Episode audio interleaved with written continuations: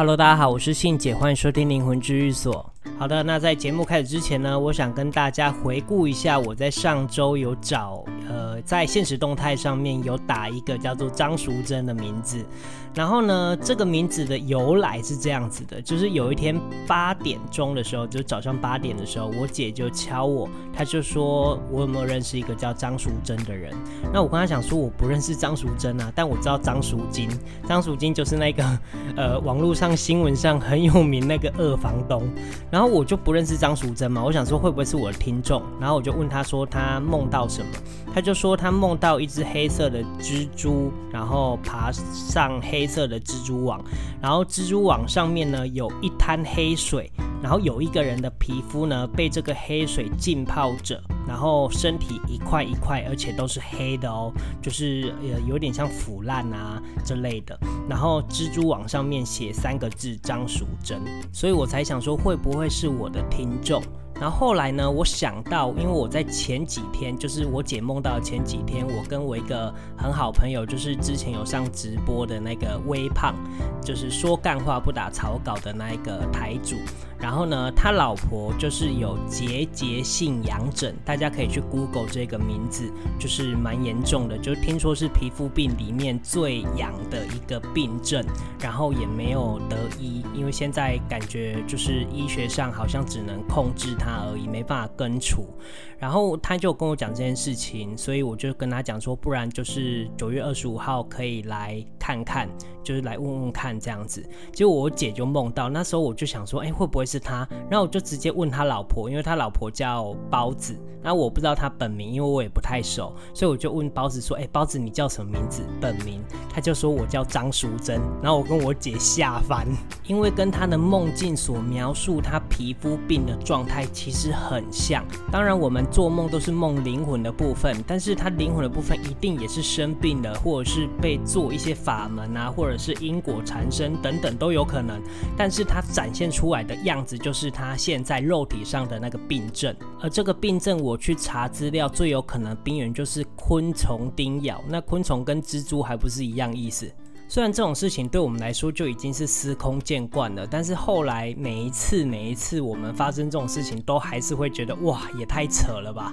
但是既然都让我姐知道这个梦，就代表这一件事情一定是有解的，所以就是希望她可以趁这一次机会去接触跟探索自己身体的部分，要怎么样去痊愈，然后把灵魂的部分治愈完之后呢，再去把肉体的方面去解决，这样子看医生吃药就会比较有效果了。这件事如果之后有后续的话，我再跟大家更新。那我现在呢要来回答 Q&A 的问题，因为上一次录到一半就是太长了，所以我分两集录。好，那接下来是 J 同学问的问题，他说要怎么区分梦境只是梦，或是梦境有特别的含义？关于你这一题啊，我在有一集梦的那一集有讲到，所以你可以回去仔细听一次。那像我姐这种梦啊，因为我们是有修炼，而且是有一些使命的，所以我们的梦其实是比较有意义的，而且也比较偏真实。那一般人如果没有处理因果，或者是没有修炼的话，基本上那一些都是很混乱的，就是因因果果那一些记忆，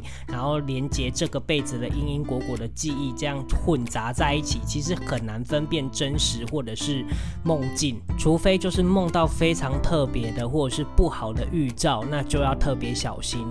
好，那接下来呢是西同学的问题，他说想知道在世者委托刻制纸扎品、房屋、车子、仆人等等烧给往生者，往生者真的能收得到吗？讲这件事情就要讲到很源头，譬如说人如果过世之后在殡仪馆，然后在殡仪馆的时候呢，我们不是在最后一天会烧纸钱给他们吗？或者是烧车子、烧房子？当你在烧这些东西的时候，其实殡仪馆或者是在呃外面的鬼魂其实。有很多，那他们看到这些东西的时候，他们就会去抢。所以通常啊，我们请道士或者是法师，他们会请王爷类的这种鬼神或者是这种神来帮忙护着。那这些东西会到哪里呢？这些东西会到我们地府的元成宫，也就是我们在等待轮回的时候，我们会去住的地方，就是我们地府的家啦。那这些东西都烧完之后，也有人护着，然后回到你的家里面的时候呢，这些东西就会变成有形的样子。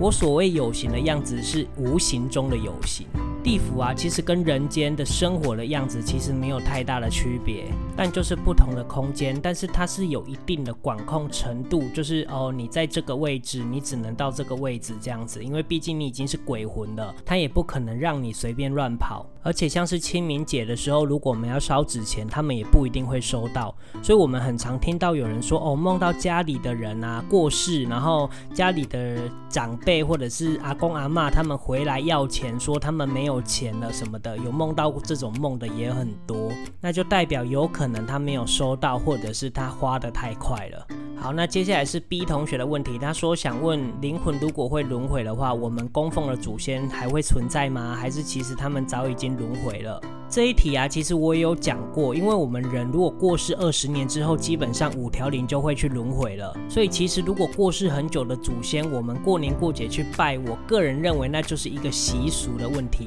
就像是我妈跟我哥，其实都已经过世很久了，所以他们早就已经不在那个塔里面了。所以有时候我觉得去拜的那个动作或者是行为，就是孝心或者是习俗的主因，不然我真的觉得拜没有什么意义，因为我们都知道他已经不在那边了。好，那接下来呢是一同学问的问题，他说打疫苗会对本身能量有影响吗？为什么还是有疗愈师愿意去打？这个问题呢，我们先从有形的肉体来解释这件事情。因为打疫苗这件事就是把病毒株打进我们的身体里，那当然身体会受影响，这也是一定的。而且其实我们看到的样子是，像我姐还有我，我们打完疫苗之后，其实我们的气都有一点稍微乱掉。但因为我们本身有在练气，所以我们很快就可以把气调整回来，不至于影响身体太多。但这个部分是因为我们自己能感受到自己的气，还有别人的。气，但那些疗愈师我也不太确定，因为我也不是疗愈师，所以我没办法回答你这个问题。你可以直接去问你认识的疗愈师为什么要去打。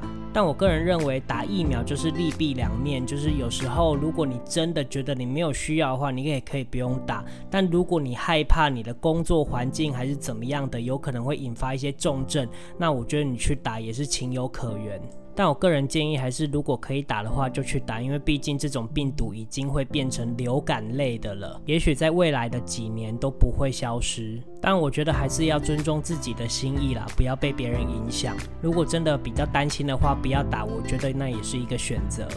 好的，那最后呢，我想跟一些最近有私讯我 IG 的听众，他们问的一些亲子的问题，有时候我觉得在问孩子的事情，我觉得你只能放宽心，然后从旁协助他。其实处理无形的彼此，就是你跟小孩的因果，其实也是有用，但最后还是要让孩子想通。我身边呢也有很多小时候担心的要死，就是被家人担心的要死啊，然后但至少年纪大了之后，有一些历练了，就知道怎么做才是好。好的，你无法掌控这些事情的。当然，你可以持续的担心，然后让他持续的感受压力，然后还有可能让自己生病，然后家人还要照顾你。我觉得我们的责任就是生他，然后在他还没有上学的时候教他，而他去学校之后呢，他就要开始自己学习。你可以回想以前怎么跟他沟通的，也许你也需要成长，或者是需要学习，而不是用一句担心就无限上纲，那对双方都没有帮助，只有担心，